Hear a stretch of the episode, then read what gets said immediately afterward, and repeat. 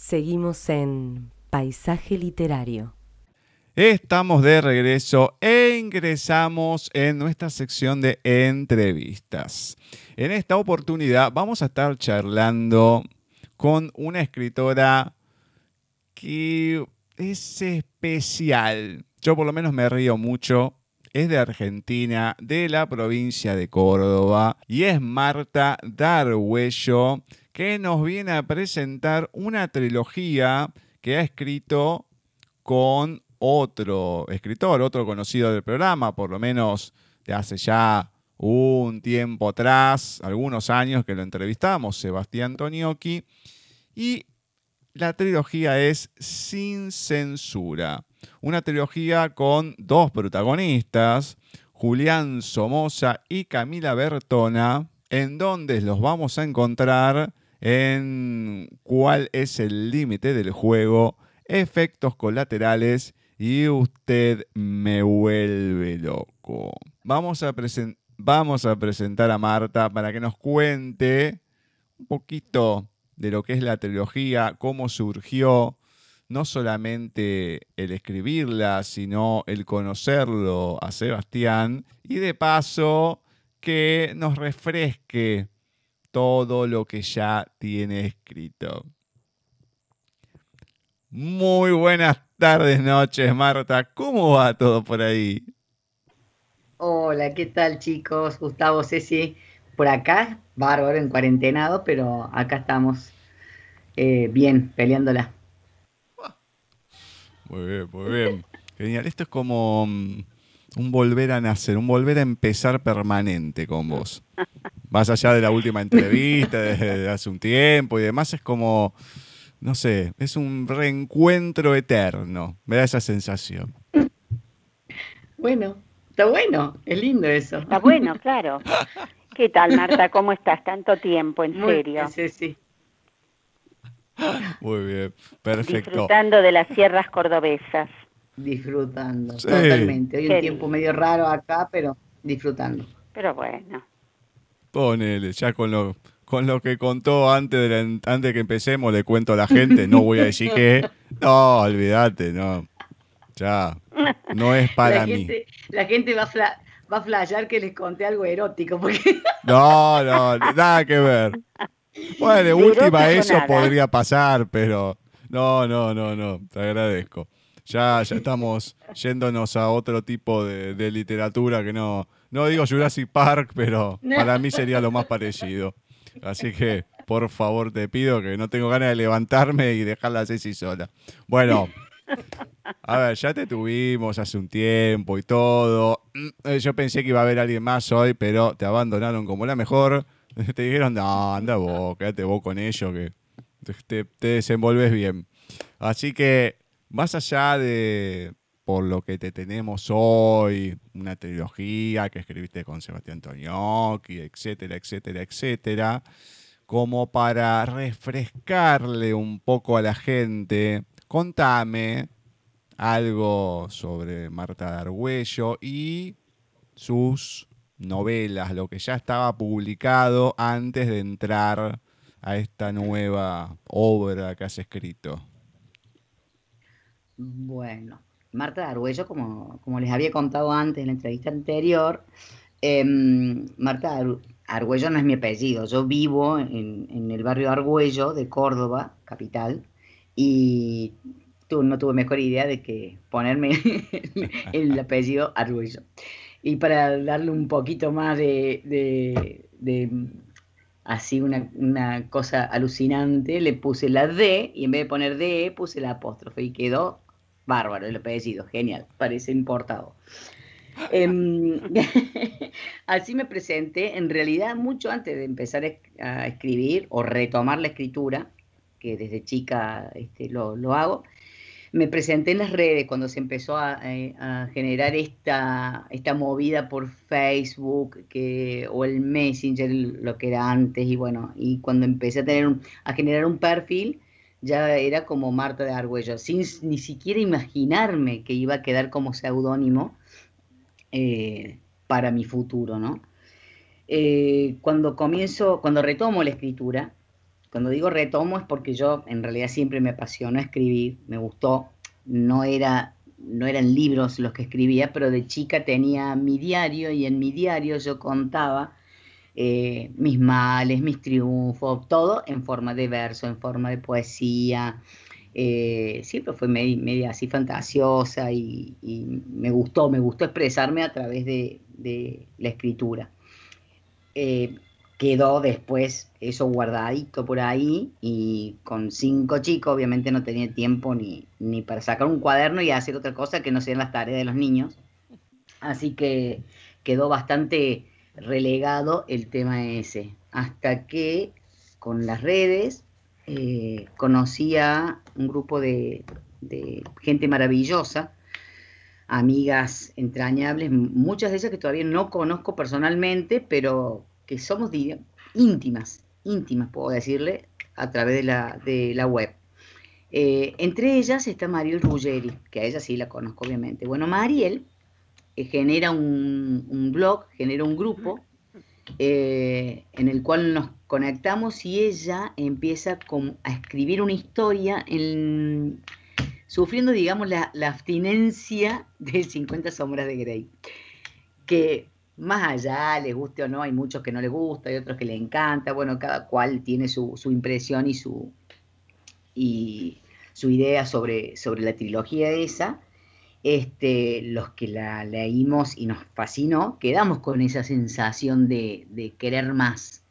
Entonces Mariel comienza a escribir eh, su primer libro, que es eh, Por esa boca, que fue toda una experiencia genial porque era, ella iba subiendo capítulos a un blog que tenía, pero aparte teníamos como ese grupo eh, secreto entre, entre estas amigas que nos hicimos a través de la, de la web, a donde compartíamos, eh, digamos, eh, el tras bambalinas de ese capítulo que ella había publicado.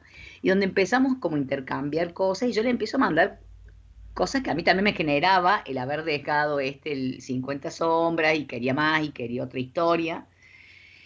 Y ella fue la que me animó, y no me voy a cansar nunca de decirlo, la que me animó y alentó para que eh, pudiera ir un poquito más de un relato o un, verso, algo que yo contara, que siguiera, que iba bien y que me generara un blog y que un poquito fuera repitiendo esto que ella estaba haciendo, que le estaba yendo muy bien. Y así fue como generé el primer blog y empecé a subir los capítulos, los primeros capítulos que fueron saliendo de Quédate en el pasado, que es mi primer, mi primer libro escrito.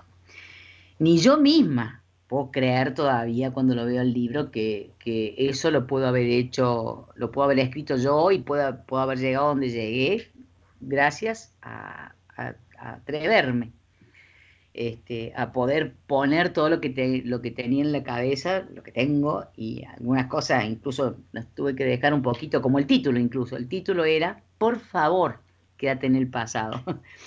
Este, que eso cambió. Y bueno, luego de Quédate, eh, vinieron eh, las novelas completas, fueron Relación Prohibida y Obsesión Peligrosa, que están en Amazon y después he participado en muchísimas eh, antologías. Y así fue como Marta de Argüello se fue delineando en este perfil de, lectora que escribe, como me gusta denominarme. Así soy Marta de Argüello, la mamá de cinco hijos, abuela de tres nietos, abuela hot, como me gusta llamarme. y aquí estoy, chocha de la vida. La verdad que disfruto muchísimo de, todo, todo, todo lo que me trajo de la mano el, atreverme. Qué lindo, qué lindo, ¿no? Porque a veces si uno no da ese primer paso de atreverse, mm. eh, bueno, te quedas con muchísimas cosas adentro y, no son buenas. Y no es bueno que pase eso. Así que realmente felicitaciones por haberte atrevido, que no es ah, fácil. Gracias, Ceci. Sí, yo sí lo digo, porque sé que no es fácil.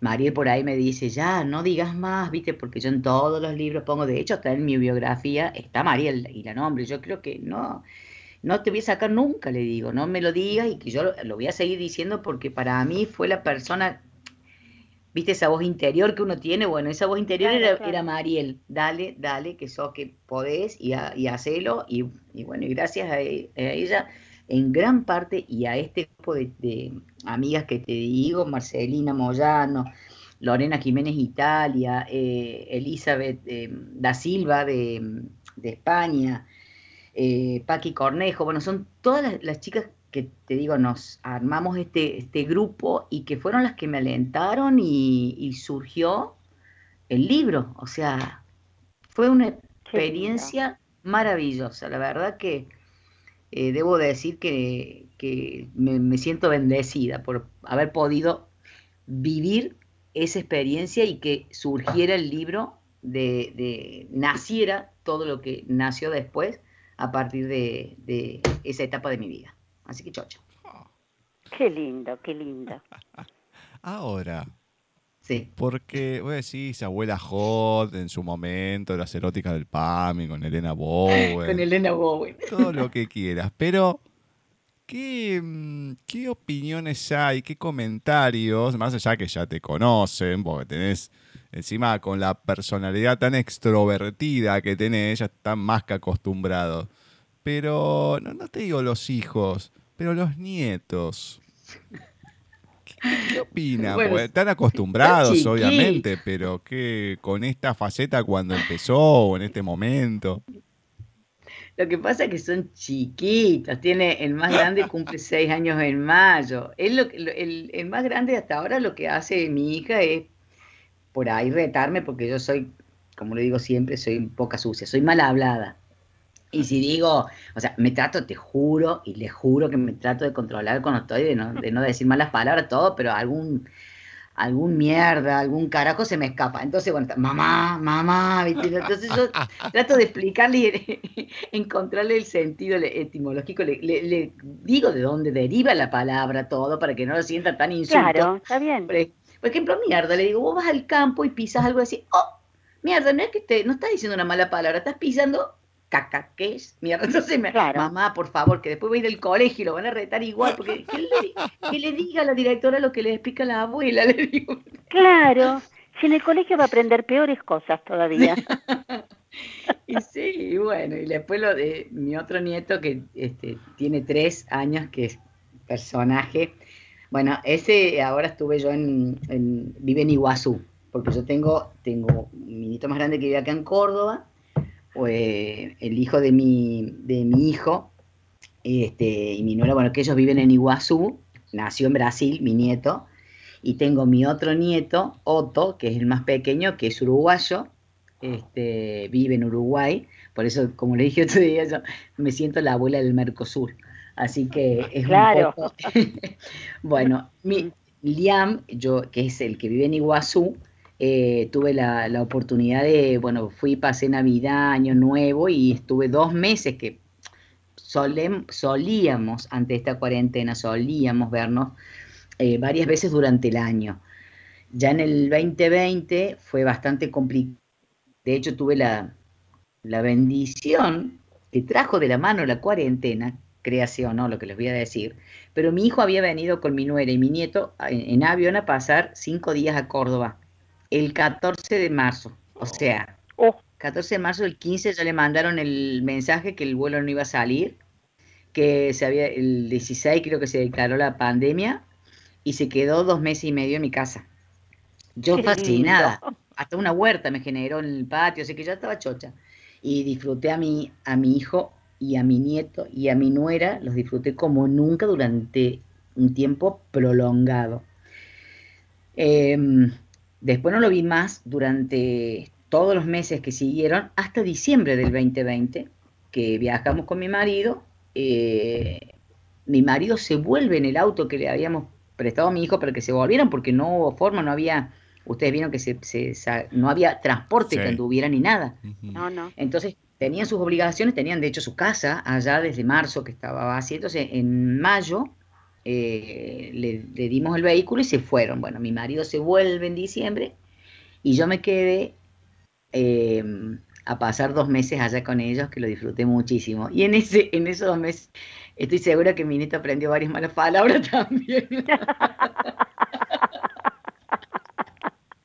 Bienvenida sea, el son de la abuela.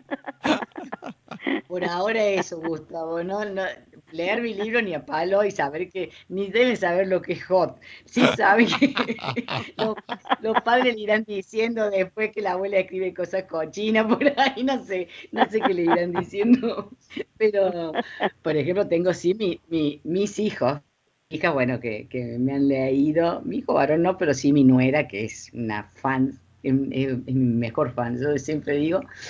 Y este, y yerno, el que vive en México, con mi hija, me puso un apodo que te di. es muy gracioso, que por ahí lo pone en la, en la web y todas las, que están comentando algún post dicen, ay, qué desubicado, ¿quién es ese? Y yo digo, no le hagan caso a mi yerno, porque mi yerno me dice vieja toqueta. Porque Entonces yo por ahí pongo algún chico en cuero, algún, algún párrafo de uno de mis libros, oh, ya está la vieja toqueta, dice Andrés. Entonces empiezan todas, qué desubicado, qué es ese tipo, es mi yerno. Qué lindo.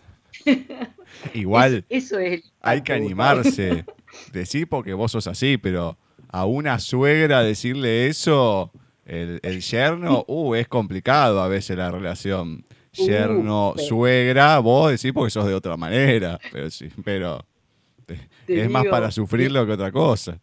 Mis yernos están más allá del bien y del mal, te cuento, porque yo creo que las energías se juntan en algún momento, dice, pero son así, ¿no? Y, tienen totalmente, este, totalmente perdonado cualquier cosa que me digan. Así que son unos divinos, unos divinos. y mi nuera ni que habla. Y antes de entrar a la trilogía, coméntame por qué la última vez que te entrevistamos estaban, se había desarrollado, se iba a desarrollar sin problema, el septiembre romántico de Río Platense y demás, pero 2020, ¿qué pasó?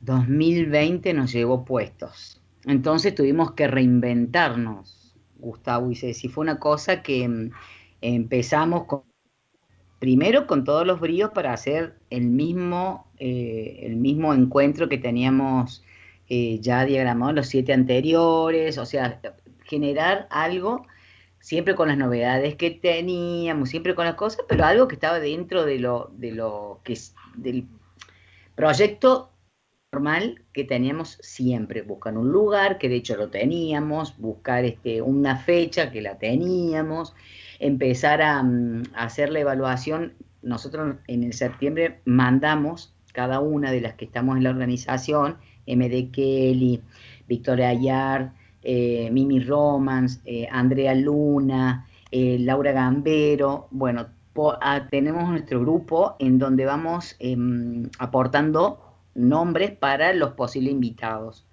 Entonces después hacemos una especie de votación, como, como un tamiz, un filtro, hasta que quedan este, los que han sido seleccionados, no por calidad ni por nada, sino por una cuestión de más voto, menos voto. Y bueno, siempre lamentablemente tenemos que descartar a algunos que nos encantaría tener y ojalá tuviéramos todo el tiempo. Este, ¿Qué fue lo que no nos pasó en este, otra de las bendiciones de la cuarentena que tuvimos, yo creo? Esta, la que le voy a decir ahora. ¿Por qué?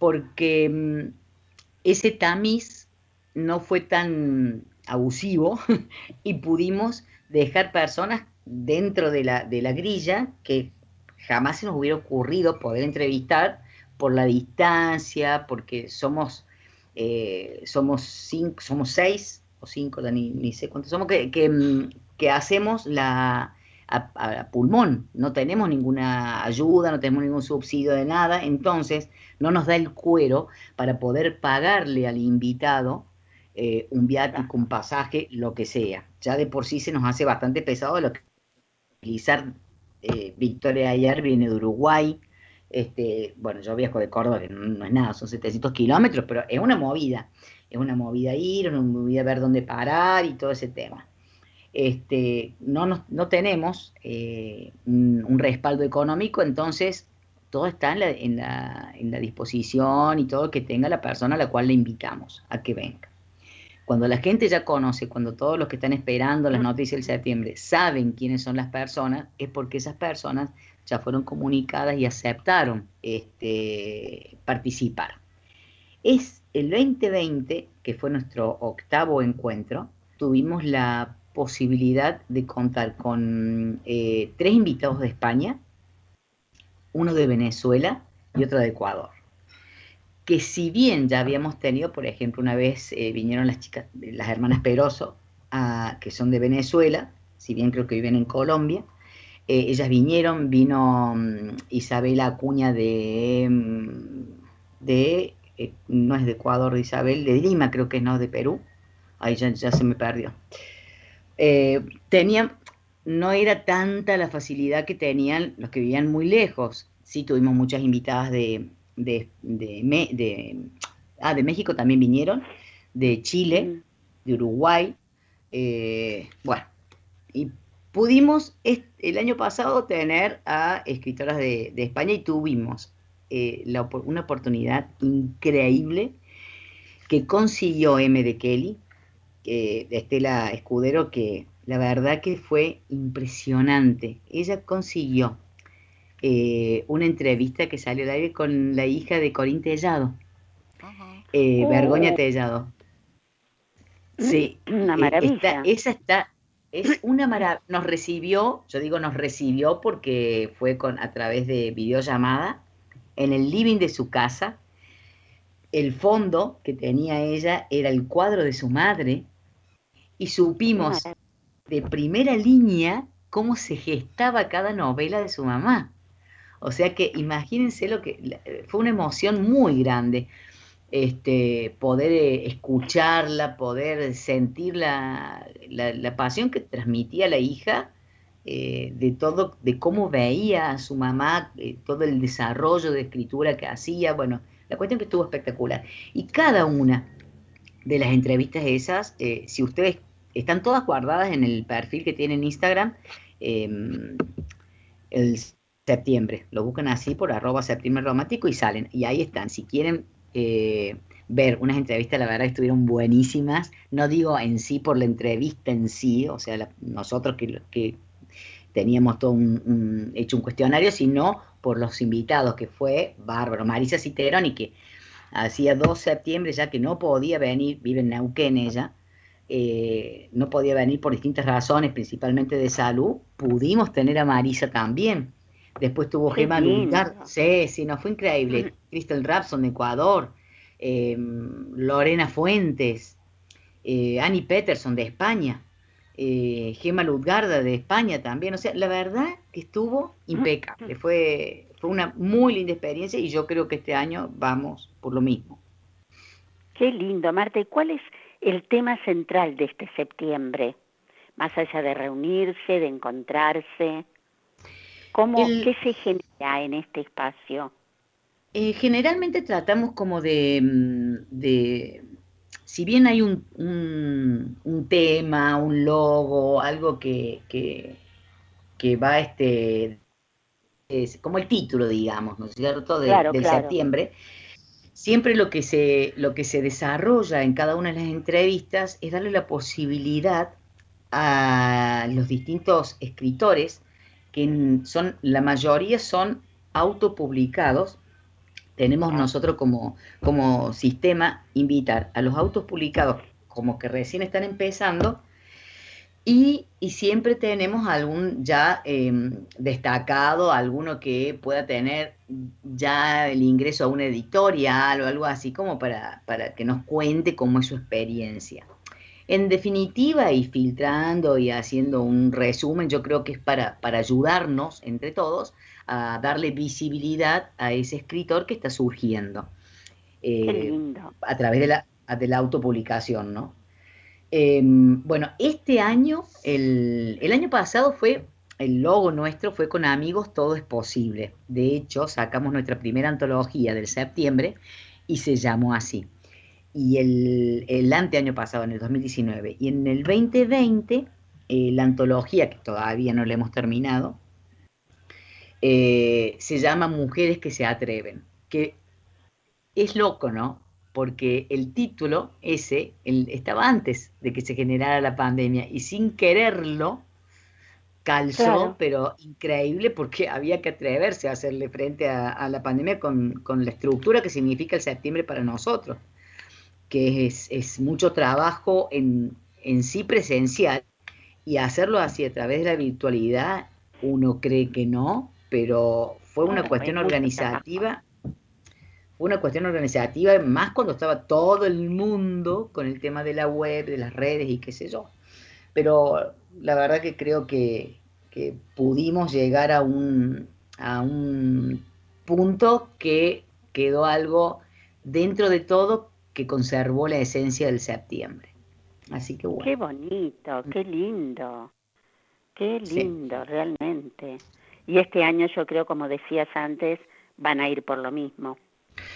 Yo creo que va a ser igual. Eh, de hecho, lo estamos planteando porque, o sea, si bien puede llegar a, estar permitido en septiembre, yo creo que los proyectos hoy por hoy eh, no tienen que ser a largo plazo. Los proyectos, viste que eh, pasa algo como esto y nos cambian y, al margen... No, que te cambian de un día para el otro. Te cambian de un día para el otro y al margen de eso, Ceci, Gustavo, yo creo que al margen de esto está la coherencia. Eh, porque es como, no sé, como irte a bailar después de una operación. O sea, si vos sos coherente y sos, tenés que, tiene un tiempo el postoperatorio de recuperación, de, de, cuidados y de un montón de cosas. Bueno, esto es más o menos lo mismo. Yo creo que está todo tan, tan fresco, tan latente que no, no vamos a meter la pata, ¿me entiendes? Ni, ni, ni por los invitados, ni por la cantidad de lectores que nos acompañan siempre ni por nosotros mismos, porque es, es, un riesgo y es un riesgo general. Así que mientras tengamos esta posibilidad, Ceci, como la de, la de hacer esta entrevista, por ejemplo, que estamos ahora, de poder hacerlo a, través de una videollamada y poder seguir este, compartiendo experiencias, seguirá por ese rumbo eh, hasta que estemos completamente seguros que no hay riesgo. Está bien, perfecto. Vamos a entrar ahora, Marta, a lo que es la trilogía con este muchacho Sebastián Tonioki sin censura. ¿Cómo surge de escribir sin censura o, antes de que se llame así, no? Sin censura. Lo que pasa es que es cierto, no se llamaba sin censura. Eh, es una de las cosas que surgió eh, en, ya cuando estaba eh, el carretel corriendo, digamos. Bueno, yo Sebo lo conozco a través de la convocatoria que hizo Emma Sheridan eh, para mm, eh, generar una antología que se llama Un cóctel para recordar, en el 2018 eh, creo que fue la antología, si no me equivoco. Este, bueno, nos convoca Emma, yo conocía ya varios de los que participamos, y 2018, me estoy fijando en el libro. Este, conocía bueno, a, varios de los escritores que participaban en la antología y otros no, y tuve el placer de conocerlos eh, a través de, esta antología. ¿no? Seba, em, empezamos como a intercambiar eh, escritos durante el chat este, eh, mientras se armaba la antología, mientras compartíamos los escritos, mientras pedíamos opinión de uno y de otro, de qué pa, qué bien, qué, qué saco, qué pongo, qué bueno este, todo, todo se generó como una linda amistad virtual, digamos. Y con Seba empezamos, yo le mandé un par de cuentos cortos em, que había hecho, como para que me conociera un poco más. Él me manda algunos párrafos también de, sus libros ya publicados. Y un día me dice, me tira así al, al voleo, digamos, en este chat, em, mm, tenemos que escribir algo juntos, quiero escribir algo con usted porque me trata de usted. Eh, digo, sí. Bueno, después, o sea, lindo hasta que me enteré que le, trataba a todo el mundo de usted, a las, chicas jóvenes y todo, porque si yo este me ve como una, realmente, porque una, o sea, pensaba, digo, ¿por qué me trata de usted? Pero no, es, es su tipo ese, su forma. Bueno, la cuestión que mm, eh, Seba me dice, mm, quiero escribir con usted, qué sé yo, y queda ahí. Sí, sí, bueno, me encantaría, pum, quedó ahí. Eh, no seguimos eh, haciendo el tema del intercambio este con, todo el grupo, qué sé yo. Pasó un mes, un mes y medio, dos meses, presentamos el libro, siguió pasando el tiempo.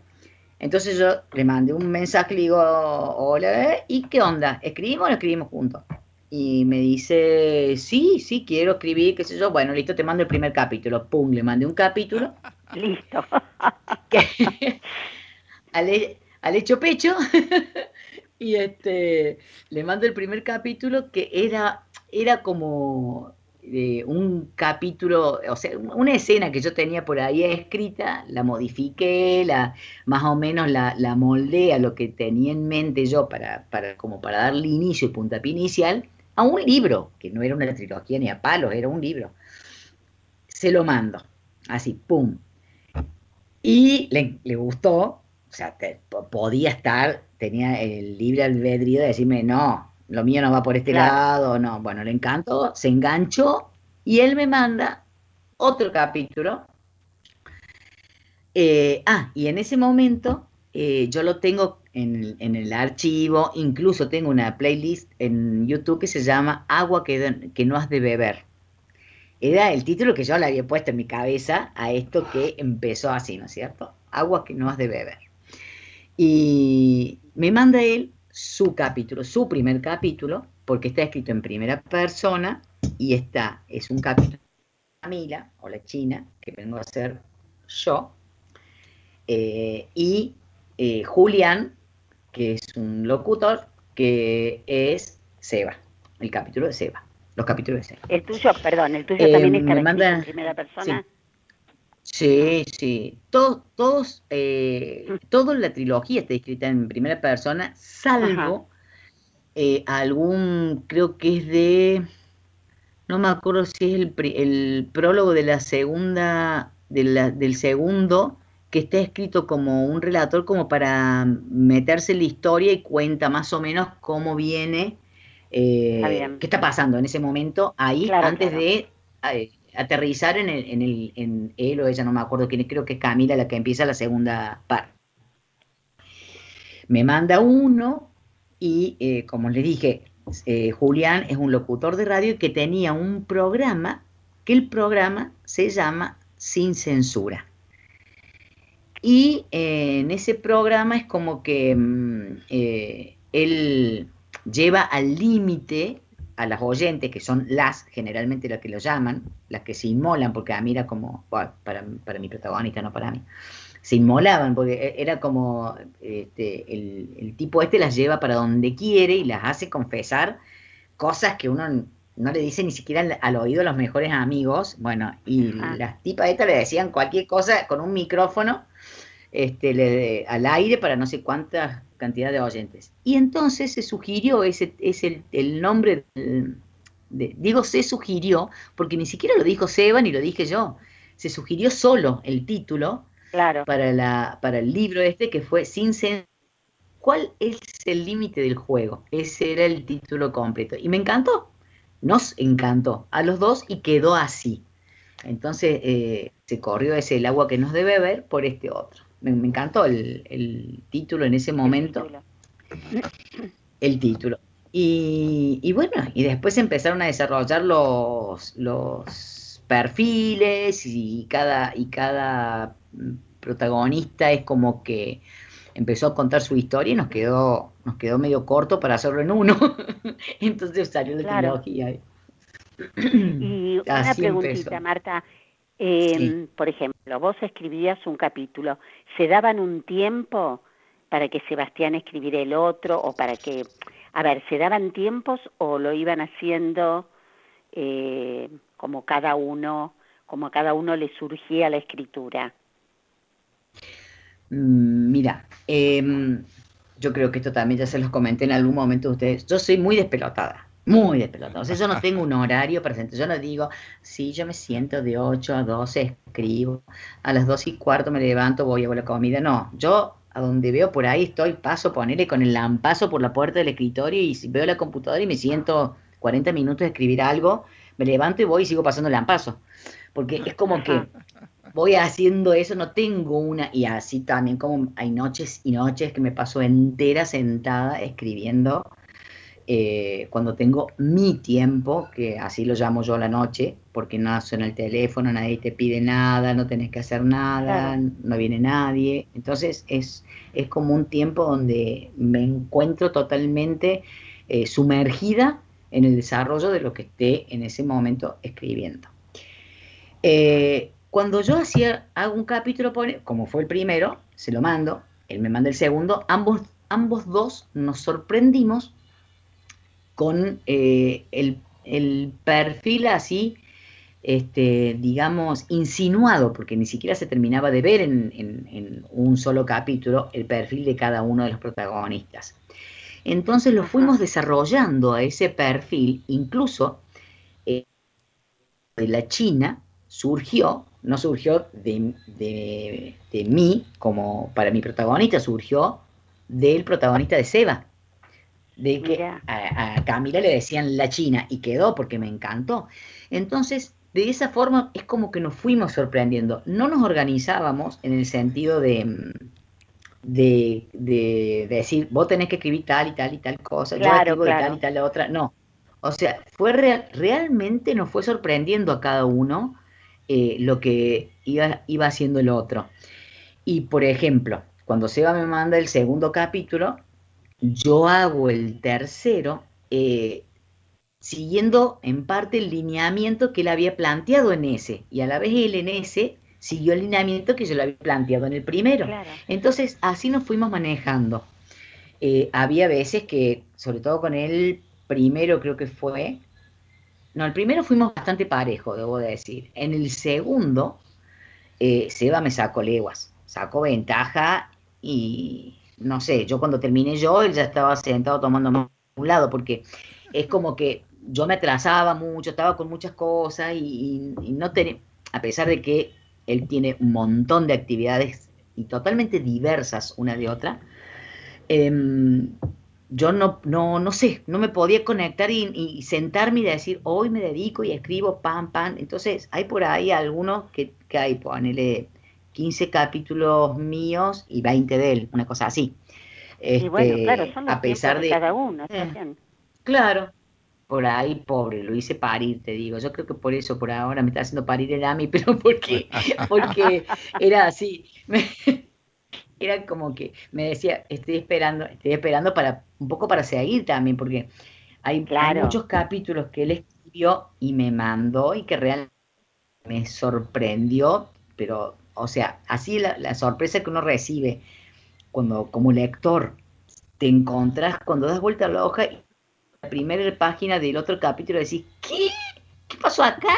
O sea, te, cuando te desorientás y te desubicás totalmente, pero es algo que, te gusta por ahí, el vuelco que dio la historia. Bueno, eso me hacía Seba. Entonces, me encantaba a mí también eso porque digo, bueno, eso mismo puede, que impacte en el lector el día que esto llegue a las manos de, alguien que, se interese por, la historia.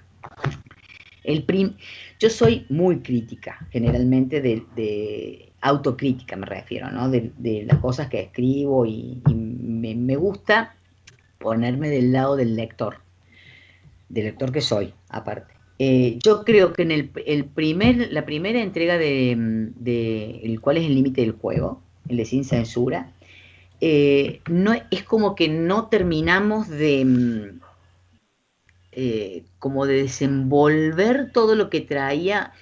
son, son personajes tan complicados, a, pesar de que parezca la China muy simple y él un tipo complicadísimo, un macho alfa de aquello y que yo, somos eh, somos, eh, bueno, mejor dicho, son, son protagonistas como que muy difíciles de, llegar al, centro de cómo son en realidad para descubrirlos.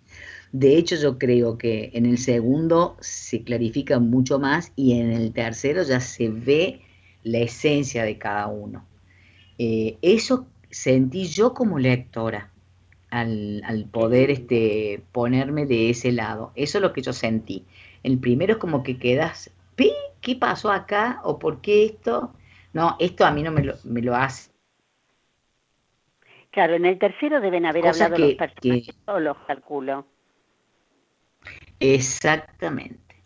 En el tercero, em, es que yo creo que como en la vida misma, ¿no? a, medida que va pasando el tiempo, a medida que vas creciendo, a medida que te vas conociendo, que uno se va conociendo, eh, uno puede eh, expresarse y mostrarse de formas distintas, como más, eh, más original, más, más, más real, digamos. Bueno, yo creo que los protagonistas, ambos dos, a pesar de que desde el principio hasta el final, Julián, por ejemplo, este locutor de radio, que mm, este, se va por, otra, por otras sendas después y tiene un montón de, facetas que se van descubriendo a, través de la, trama, eh, Camila no sabía que era, que era así o que tenía eso realmente para desarrollar dentro de ella.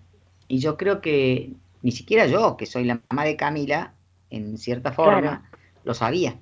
Y me lo, me lo mostró, como decís vos, ella misma, ella y Julián, de lo que era capaz Camila qué lindo, se irán como cayendo esas máscaras, ¿no? Que uno a veces se pone uno mismo, este, hasta llegar a la verdadera. ¿Cuál? Ya no es máscara que es uno, ¿no? Sí, cadenas, ataduras, ligaduras, son cosas que, que no sabes que tenés y vas, es como un, como el juego de la, el juego de la mm, sorpresa, este, viste que te sentabas toda en ronda y cuando paraba la música, el que tenía el paquete en la mano podía sacar el papel ese, pero si no te tocaba el regalito todavía, tenía que seguir dando vuelta. Bueno, algo así es. Cada protagonista es como que está debajo de varias capas de cosas que se van sacando a través del desarrollo de la trama. Este, de hecho, el final, que me di el gusto cuando tengan la oportunidad de leerlo y los que lo han leído, quiero que sepan que el final, el epílogo, lo sorprendió totalmente a Sebastián. Así. Qué bueno. Qué bueno. Porque dije, este, o sea, la dejé a mi, a mi protagonista, la dejé que, que blanqueara y que pusiera realmente lo que quería. ¡Pum! Y ahí fue. y me encantó. qué lindo, qué lindo. No, qué lindo también sentirse, sentirse bien con lo que uno escribe, ¿no? y sentirse y sentirte feliz después de haber terminado esto porque creo que no siempre debe pasar porque puede salir un libro así como decís que el primero no terminó de redondear a lo mejor lo que ustedes querían el tercero sí ahora hay que arriesgarse a seguir tres libros eh hacer tres libros tres libros bueno el si bien el primero es el más largo ¿Cuántas páginas eh, tiene? Perdón, Marta, más o menos. Sí, el, primer, el primero... En el yo te digo en el formato en el, Word, porque viste que después del formato de Word pasa distinto a papel o pasa distinto a digital. Digital no sé ni cuántas páginas puede llegar a tener, pero en el Word teníamos, eran cuatrocientas y pico de páginas el primero el segundo eran casi 300 y el tercero sí eran 300 y chirolitas uh, páginas. O sea, imposible que fuera uno. Sí, sí, era imposible que fuera uno. No, no, no, hay que escribir todo este, eso, ¿eh?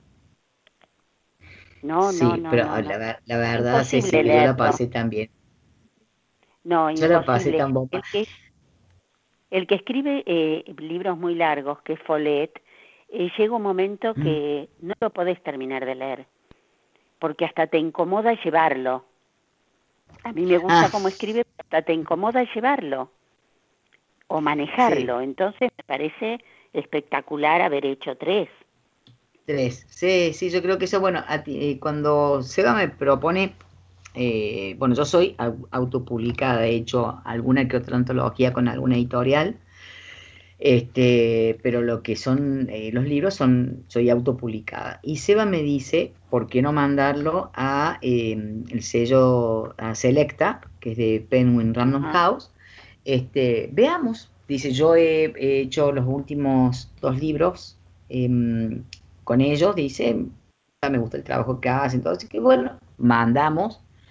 Y en ese momento teníamos escrito el primero teníamos casi terminado el segundo y nos faltaba el tercero.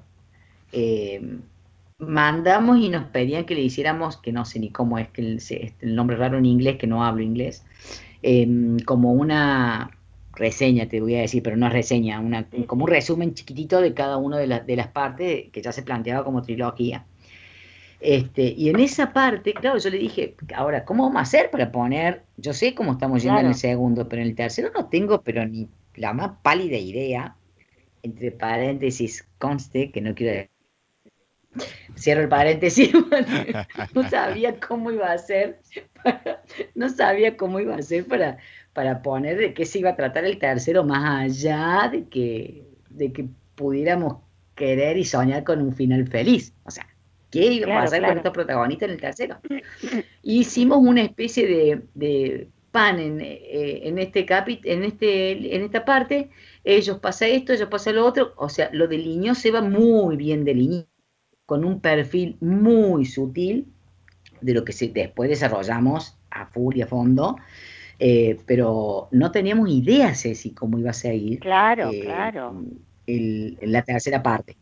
Y sale que, bueno, nos aceptan en Selecta, que hicieron un trabajo, las portadas son alucinantes. La, portada sí, las he fue muy linda. Ay, no, vos que las portadas son tal cual, pero tal cual lo que habíamos más o menos em, soñado y visualizado y lo que dice la, trama en sí, porque te marca la perfección, o sea, la, portada del primero, vos ves eh, un tipo, eh, la parte de Julián, la imagen de un dominante que quiere ella detrás de una ventana, como que hay unas cadenas ahí que se rompen, o sea, esa parte está buenísima esa portada. En la segunda portada ya ves como que todo el bla bla, el biribiri que le, que le hacía él, el trabajo mental que va haciendo en ella, porque la, en la segunda que se llama efectos colaterales,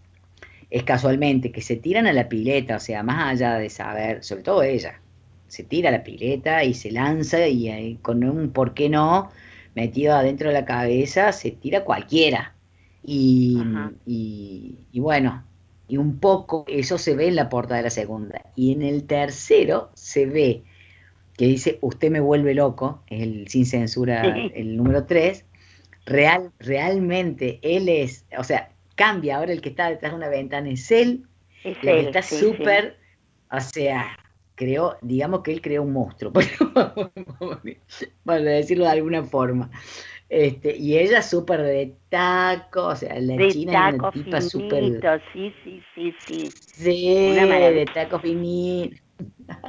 Así que bueno, este, me encantó el trabajo de Selecta, me gustó, me, me está gustando la experiencia de, poder este, hacer algo por, por, editorial. Me encantaría verla en papel a la trilogía, me encantaría, la verdad que me encantaría, pero bueno, sabemos y asumimos en el momento de firmar el contrato que Selecta es el sello digital de romántica de Penguin Random House. Este, pero no pierdo la esperanza. Algún día, ojalá, pueda tenerlo en Seguro, seguro, seguro. Mm. No, no, no, no va a haber duda, me parece. Eh, ¿Y algo por venir? Algo por venir, sí, siempre.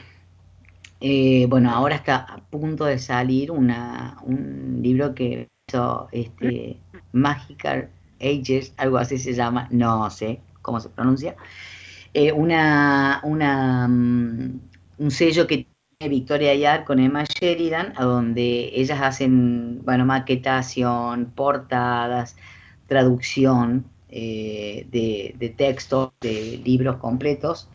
Eh, hizo Victoria una portada increíble para lo que viene ahora ya en breve, que es una recopilación de relatos míos propia, o sea, como una antología propia, digamos, que se llama Hazle el amor a, tus fantasías. Eh, obviamente no es para niños, el, libro no es para no, niños. obvio. No es para los nietos. Es para hacer, ni es para hacer niños, digamos.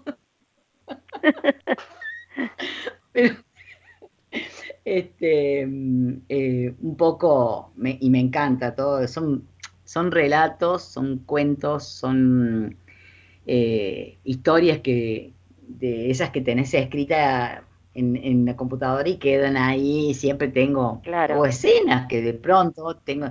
Yo voy escribiendo así, por ahí tengo una imagen y escribo una escena. Y esa escena la guardo. Y después de escena pueden o no desprenderse una, una, historia, una trama, un cuento corto, un libro largo, lo que sea, pero son, son como disparadores, digamos.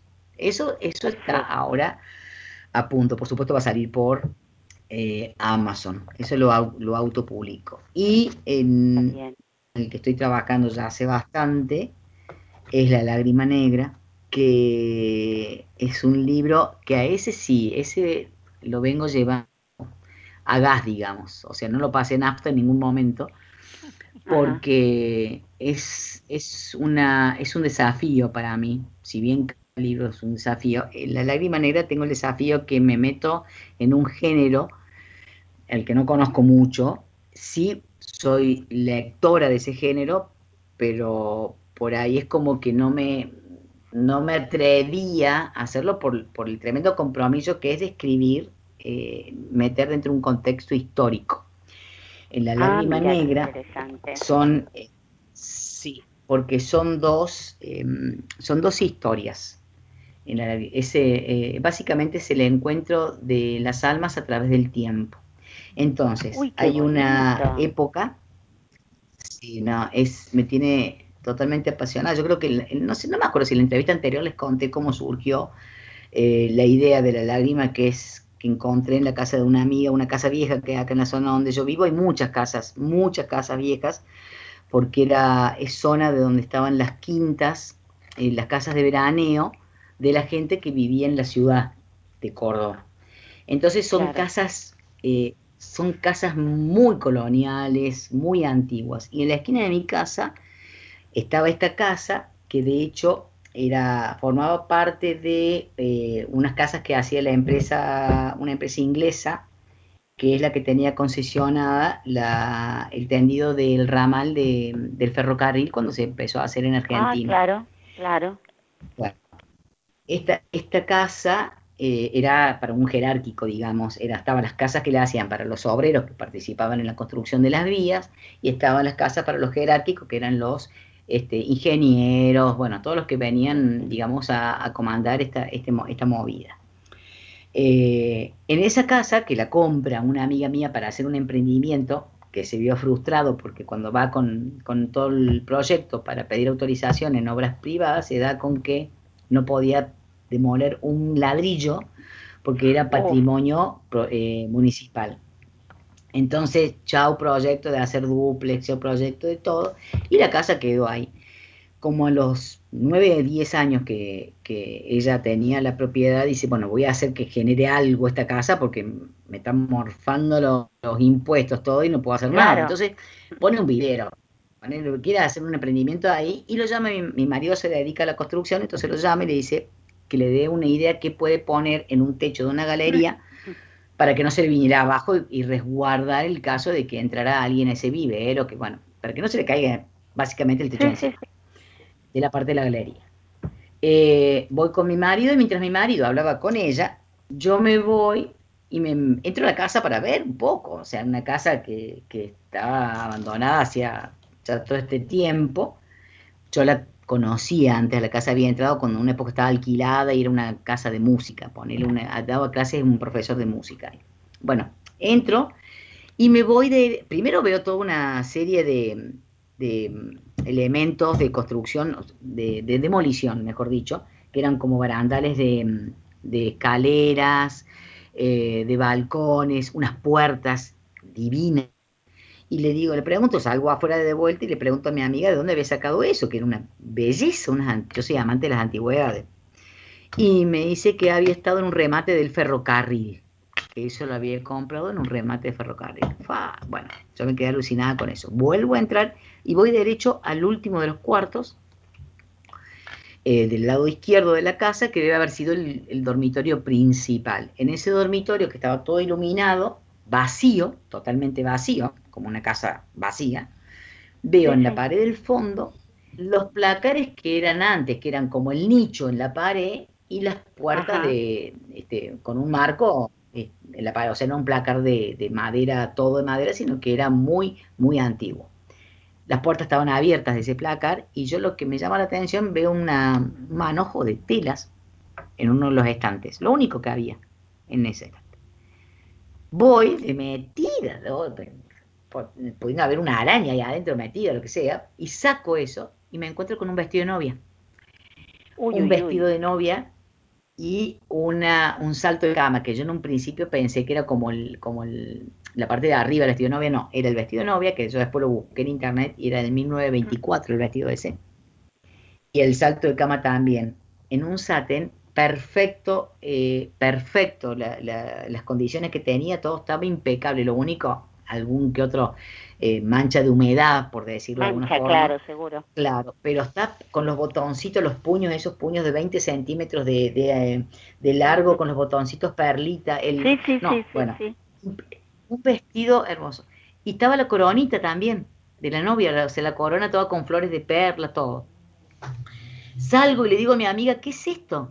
Me dice, ¿dónde estaba eso? En el placar, ahí al, al, fondo, no había nada ahí. Sí, nena, esto estaba ahí en el placar. No me dice, he ido 80 mil veces acá, nunca ha estado nada ahí.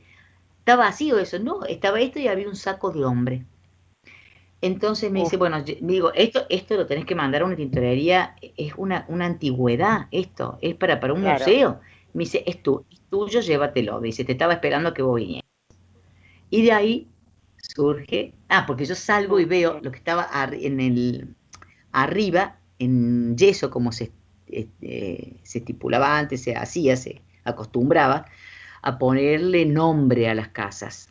Bueno, esta casa arriba, en la parte del frente, dice Lidia. Entonces yo dije, este vestido era de Lidia. Y ahí nomás, automáticamente tuve toda la historia en la cabeza. Toda la historia en la cabeza. ¿Cómo fue? ¿Por qué ese vestido? ¿Por qué eso? ¿Qué pasó? ¿Qué pasó con Lidia? Bueno, ni que hablar que o sea, yo estoy a una cuadra, está la vía del tren. Pasa el tren, el que va a las sierras nomás, no es una movida como la que tienen ustedes en Buenos Aires, el tren acá. Entonces, todo, pero automáticamente sí lo. Entonces, está la historia de Lilian, se llama mi protagonista eh, de esa época, del 1918, 19 hasta el 24.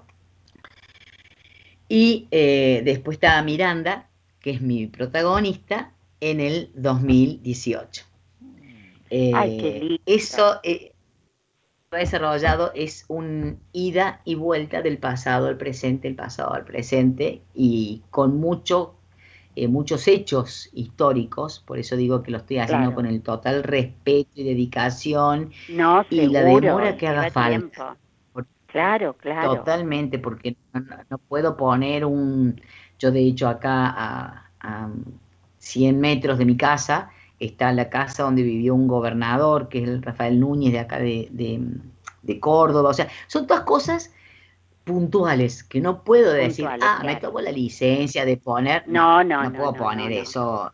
Tengo que ser bastante este, exacta y, fiel a lo que, que pasó. A lo que pasó. Y esa es la, es la lágrima negra, que ah, tiene lo que sí.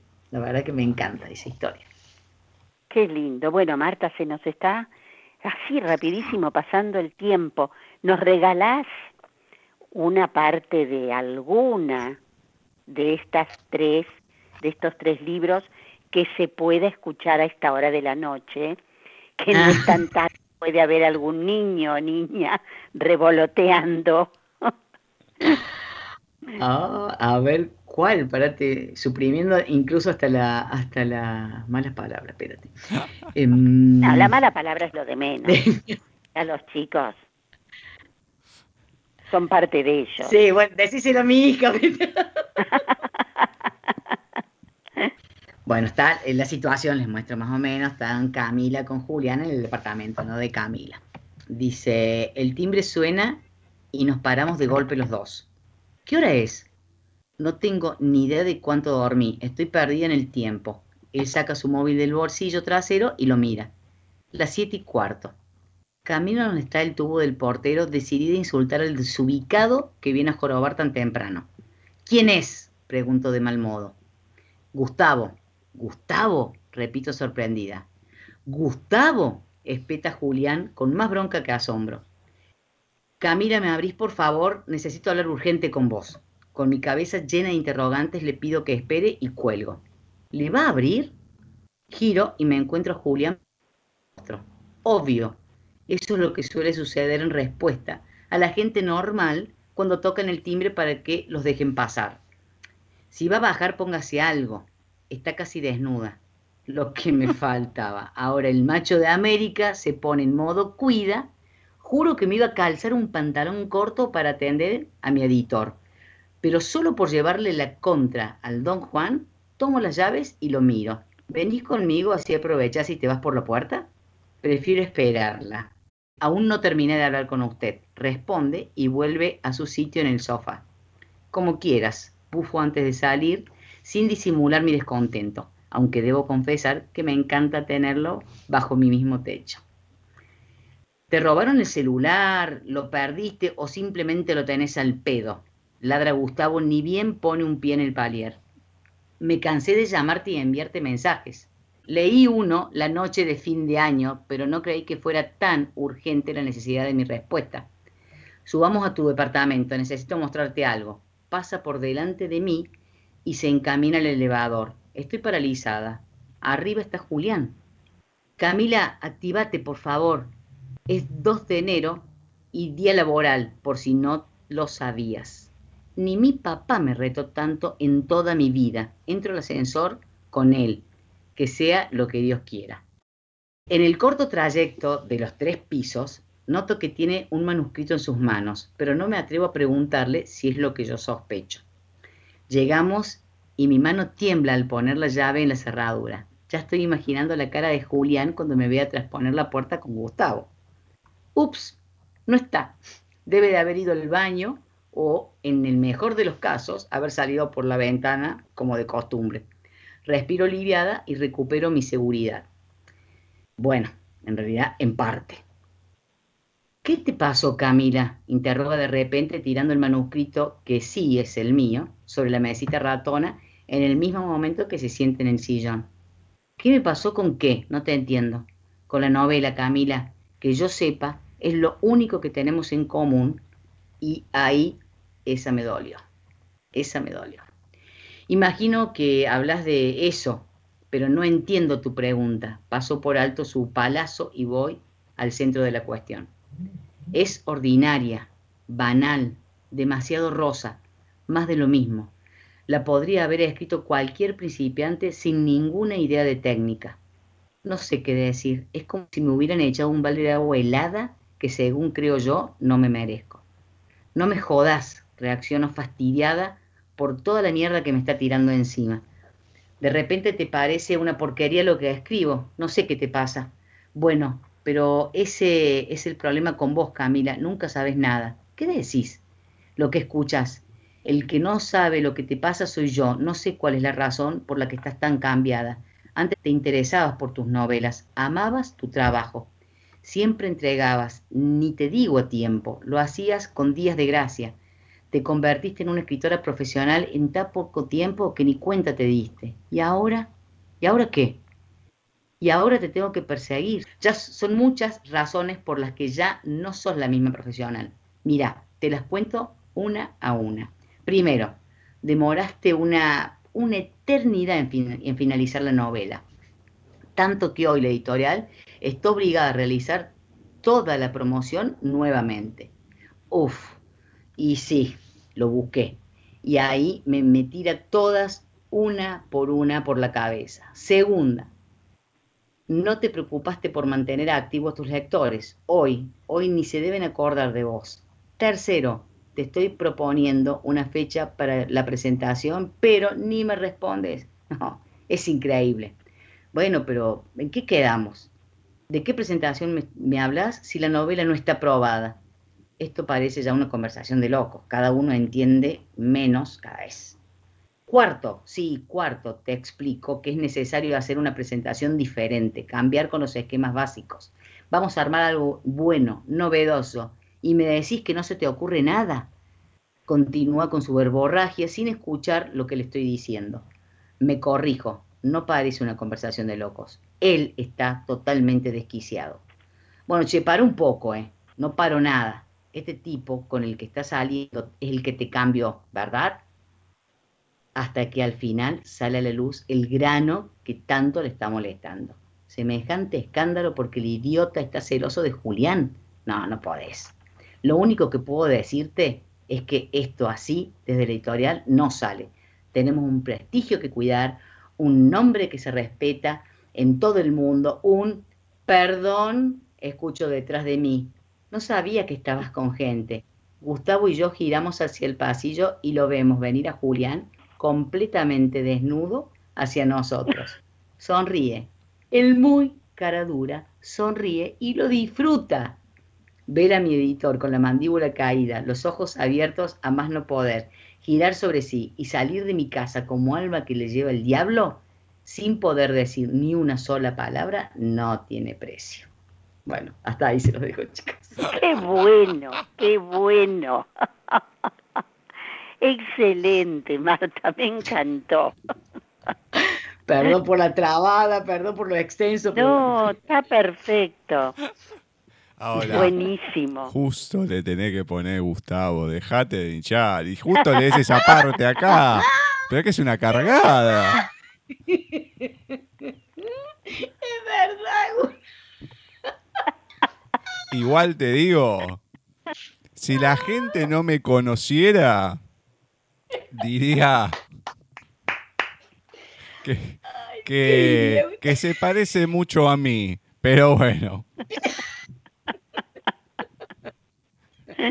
Yo no puedo Ay, qué bueno que Ya arranca está. y Gustavo, digo, peta me está cargando. O sea, encima, me, encima cómo me deja parado. No, pero así no se puede. Para mí es a propósito. Sí, olvídate, Yo la estaba buscando. Antes. Ay, a ver, no Yo sé qué leer. Pumba. Mira cómo te emboco. No, Ah. entre, entre vos y Sebastián no sé con quién me quedo ahora, ¿eh? Es la venganza, es la venganza subliminal de Seba. ¿eh? Sí. Decime una cosa. ¿Quién escribió esa parte? ¿Vos o él? Yo la escribí. Ah, bueno, está bien, está bien. Lo único que faltaba es que la escribiera él y ya entendía muchas cosas.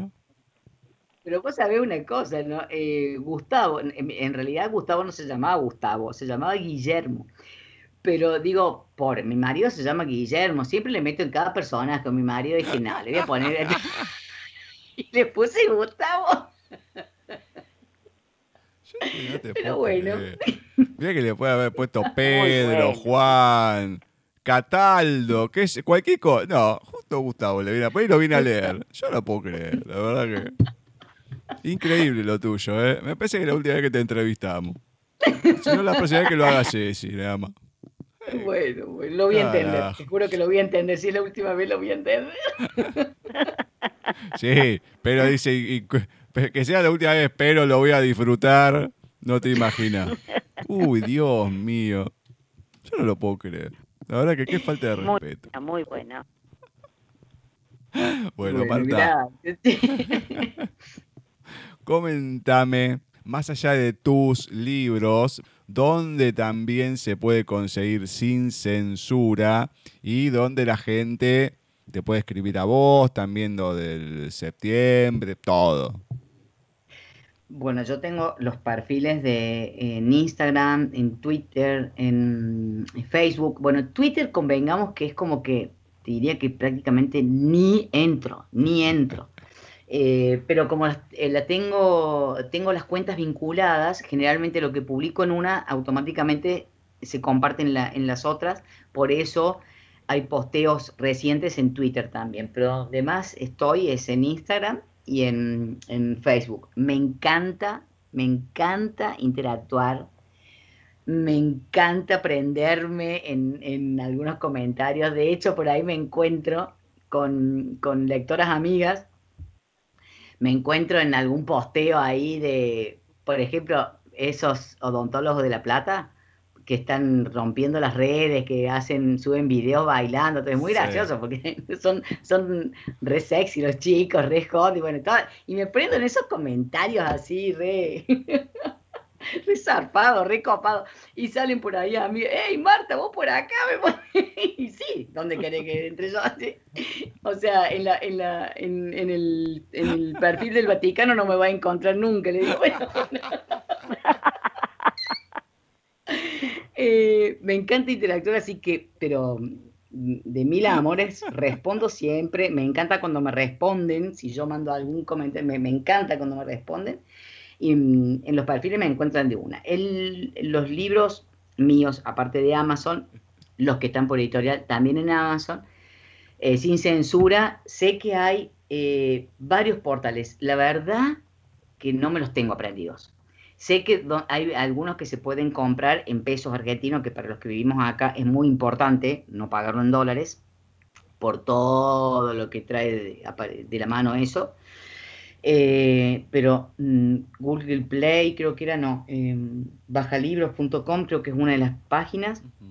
Mira, no quiero mentir, pero los que, los que están acostumbrados a, comprar eh, a, Penguin o por editorial deben saber, deben conocer para bajarlo al Kindle o al, servidor que tengan este, en la computadora para leer digital.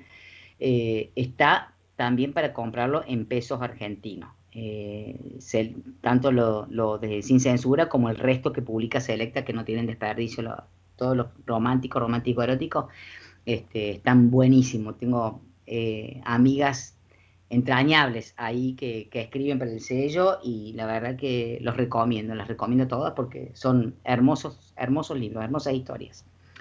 Y después, Librománticas, que es una, este, una empresa la voy a llamar así porque ya es una mini ah, empresa. Las conocemos, las chicas, Yamila, sí, Marisa, sí, sí, sí, Bueno, Natalia, bueno, ellas, mm. este, con Marisa, con este, la, bueno, se me fue el nombre.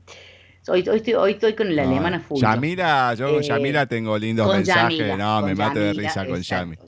Con, con Yami, bueno, eh, Yamila tienen ellas montado una, una red, digamos, de, entregas, de, para mandarte los libros ya en papel.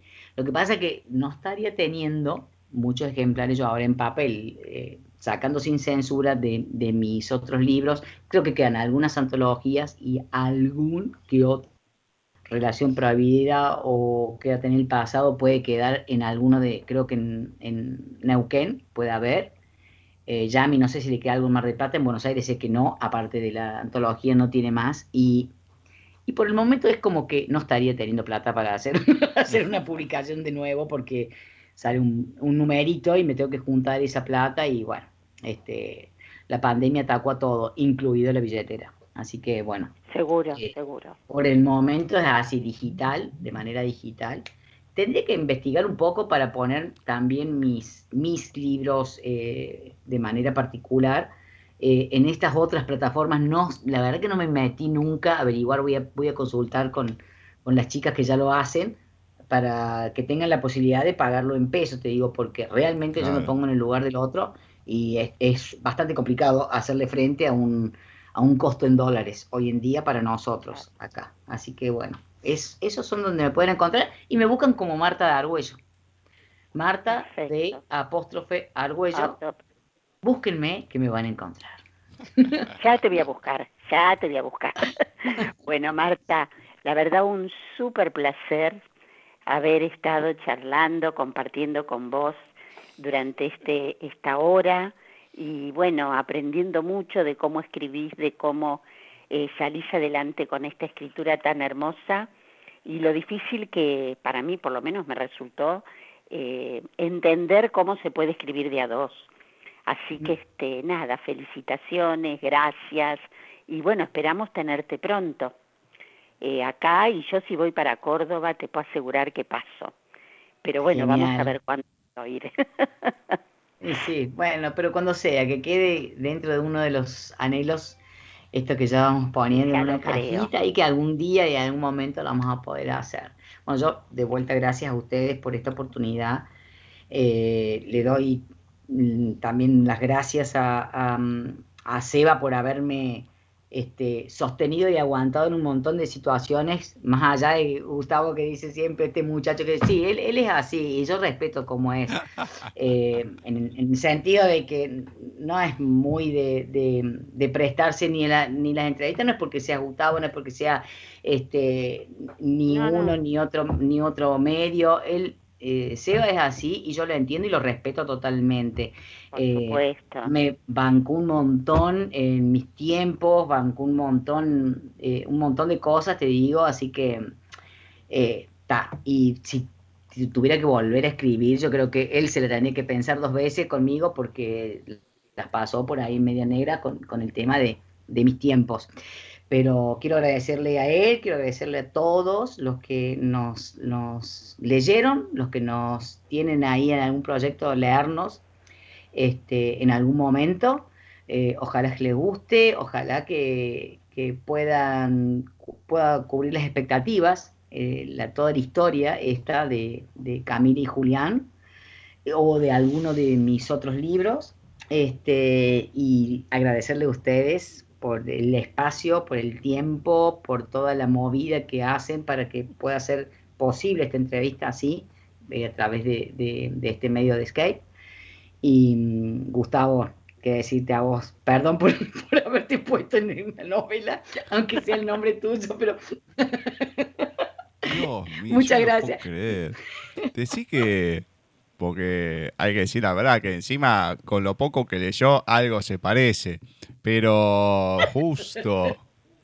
Por eso digo, si la gente, la gente si no me conociera va a decir, ah, eh, sí, sí, está bien, perfecto, pero tampoco tanto, loco, por favor, algo favorable, Buah, lo voy a dejar ahí, porque la verdad que veremos en otro momento a ver qué pasa. Nada, pero igual, gracias a vos, Marta, más allá de, de todo, porque fue fue casi una odisea esta entrevista con varias cosas que pasaron, Semana Santa en el medio, complicaciones, etcétera, etcétera. Yo sigo diciendo, para mí, para mí es la sombra negra de Sebastián, por varias cosas. No importa, pero es complicado, complicado. Así que muchas, muchas gracias, Marta. La verdad que uno se ríe bastante cuando, cuando estás en la, en la entrevista. Es imposible no hacerlo y es lo lindo que tiene. Además que me encanta porque si hay algo que me gusta de, la persona es cuando enfatiza y está Marta, tac,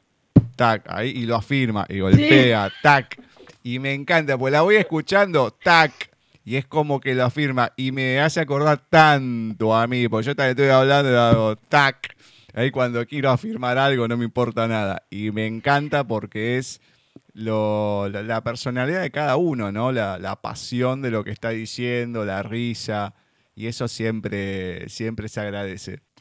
Así que esperemos que, bueno, se vayan concretando los proyectos y lógicamente te podamos volver a tener acá para disfrutar de otro lindo rato. Dale, buenísimo. Mil gracias. Vuelvo a decir mil gracias por todo, por, por darnos este impulso para que se conozca un poquito más de toda esta experiencia que tuvimos. Y bueno, acá estamos para enfatizar de vuelta cuando quieran. Un beso, gigante, mil Gracias, mil gracias, Ceci, Gustavo. Beso gigante. Beso. Gracias. Así ha pasado por nuestra sección de entrevista la escritora argentina Marta de Argüello, que nos estuvo presentando esta historia tan particular entre Julián Somoza y Camilia Bertona en Sin Censura, con cuál es el límite del juego, efectos colaterales y usted me vuelve loco. Qué lindo es tener a alguien así y poder reírse un rato en la entrevista. realmente, realmente este, una muy linda escritora, eh, y agrada, muy agradable para, para la entrevista, ¿no? Realmente uno lo pasa muy, muy bien con Marta, muy bien, así que fue un momento muy agradable. Hasta una parte, por lo menos, pasándola bien, porque la verdad que... No, no, no. Entre que Sebastián es como es y que no aparece y demás, y que encima me mande un fragmento que me mata, va, o por lo menos un personaje con mi nombre. No, esto es una cosa, pero totalmente un, un descaro. No, muy bueno, muy bueno todo. Sí, muy lindo, muy lindo. La verdad que la, energía, la, onda que tiene Marta es, es, especial y son, creo que estas entrevistas que uno lo, eh, más allá de lo que se diga, ¿no? Sino cómo se está diciendo, se disfruta, se disfruta y mucho. Hemos llegado así al final de este primer programa de abril, Ceci. Y la verdad que lindo, entre Bioy Casares con Creadores de Mundos, las lecturas, Marta, la verdad que un programa redondo. Ya lo creo. Nosotros nos vamos a encontrar el, el miércoles que viene a ver qué se viene con una nueva entrevista a los malagueños, con más lecturas. Así que muchas gracias por el programa y bueno, nos veremos la próxima. Hasta el miércoles que viene, si Dios quiere. Quédense ahí, que en un ratito llega Confusión de miércoles. Y lo dicho, nosotros el próximo programa, más allá del especial de los malagueños, volveremos con otra emisión de Paisaje Literario.